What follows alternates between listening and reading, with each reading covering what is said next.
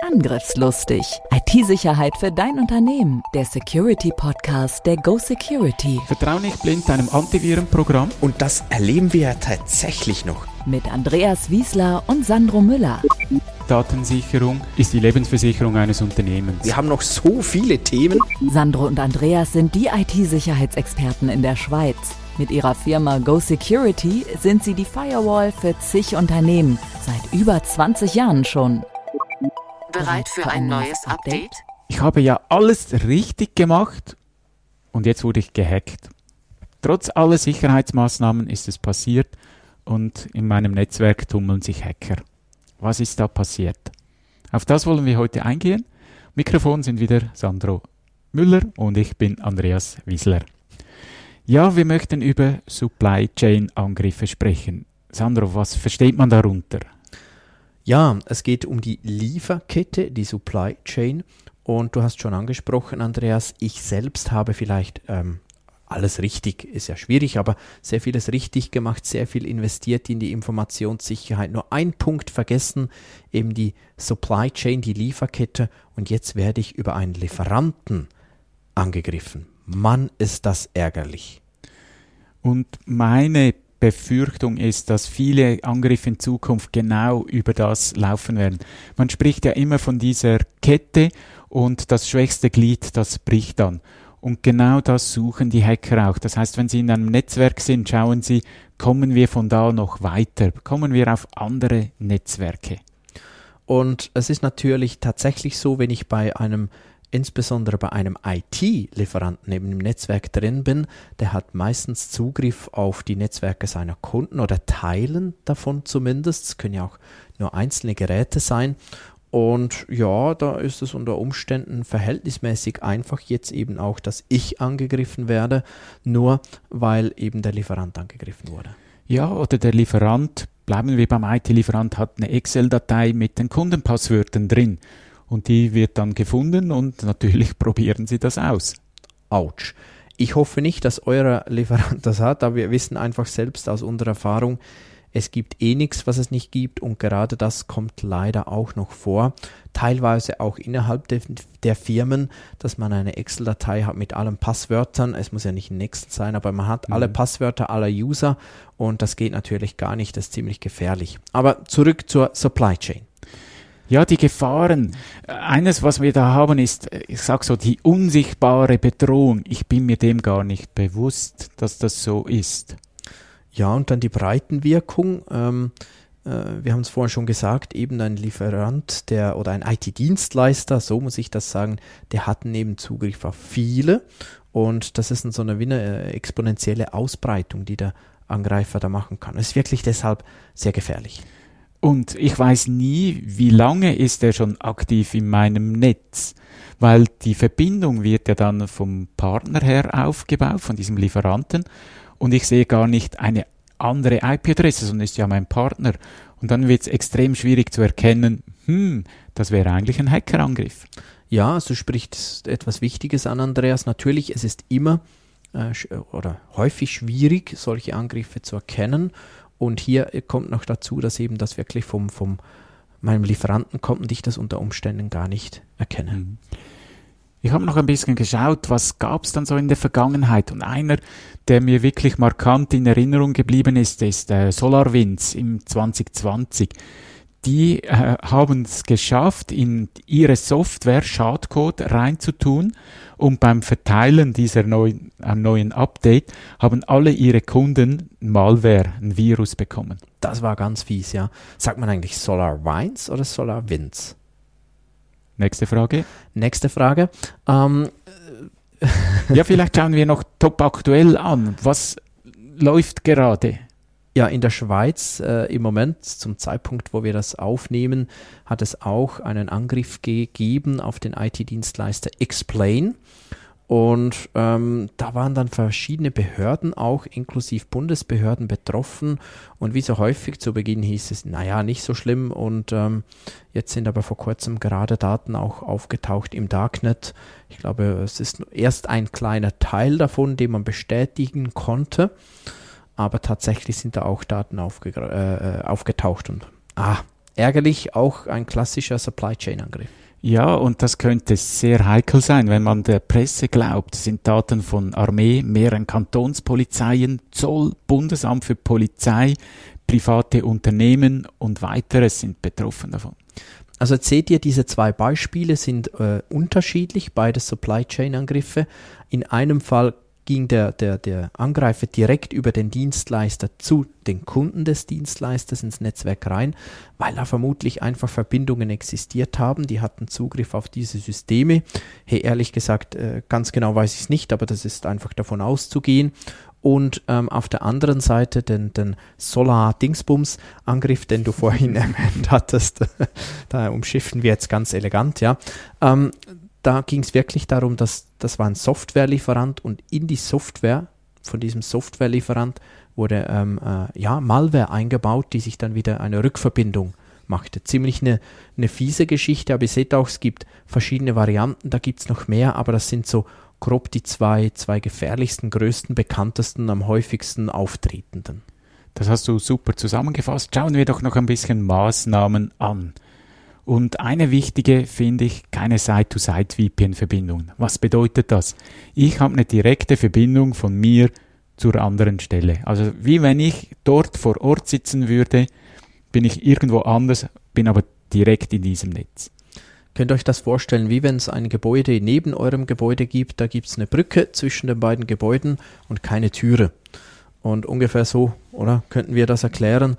So äh, wird das häufig gemacht und das ist natürlich gefährlich, weil wirklich, wenn ich im einen Gebäude drin bin, kann ich ohne weiteres ins andere Gebäude rein und wie du vorher schon erwähnt hast, Andreas, es ist dann auch schwer zu erkennen, dass da was läuft. Korrekt, also da äh, vielleicht ist es nicht äh, unumgänglich, dass ihr das so machen müsst, aber dann schließt die Türen. Da gibt es auch mit Möglichkeit mit Firewalls.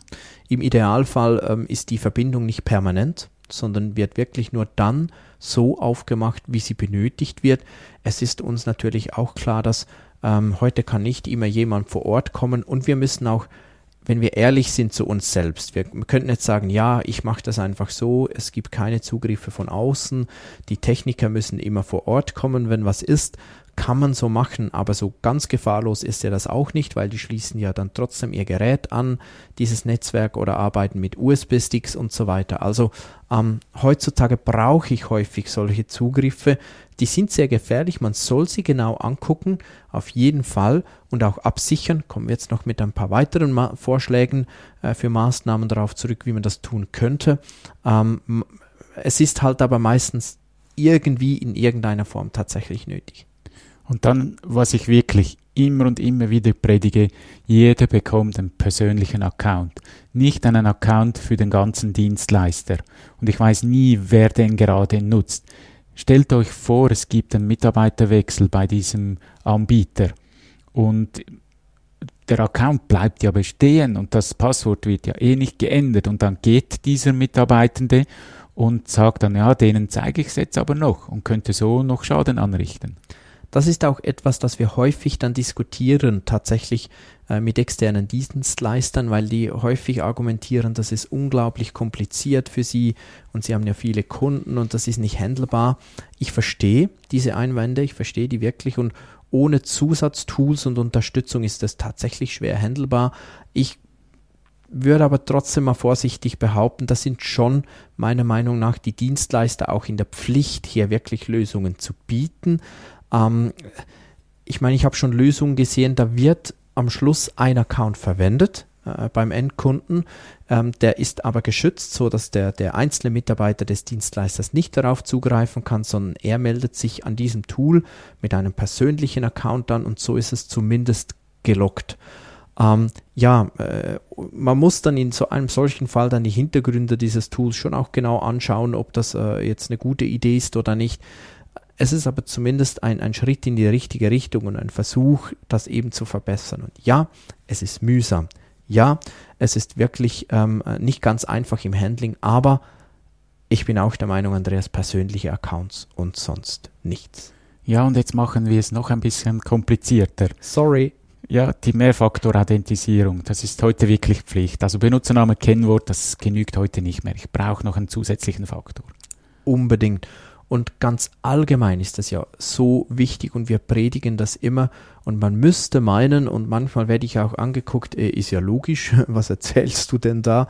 Ähm, nein, es ist nicht logisch. Es gibt noch an so vielen Orten, wo wir immer wieder äh, dranlaufen und sehen, oh nein, man braucht ja gar keine MFA hier für wichtige Zugriffe. Und gerade so Zugriffe von Lieferanten in dein Netzwerk, das sind ganz, ganz riskante Zugriffe und die musst du absichern, so gut wie möglich.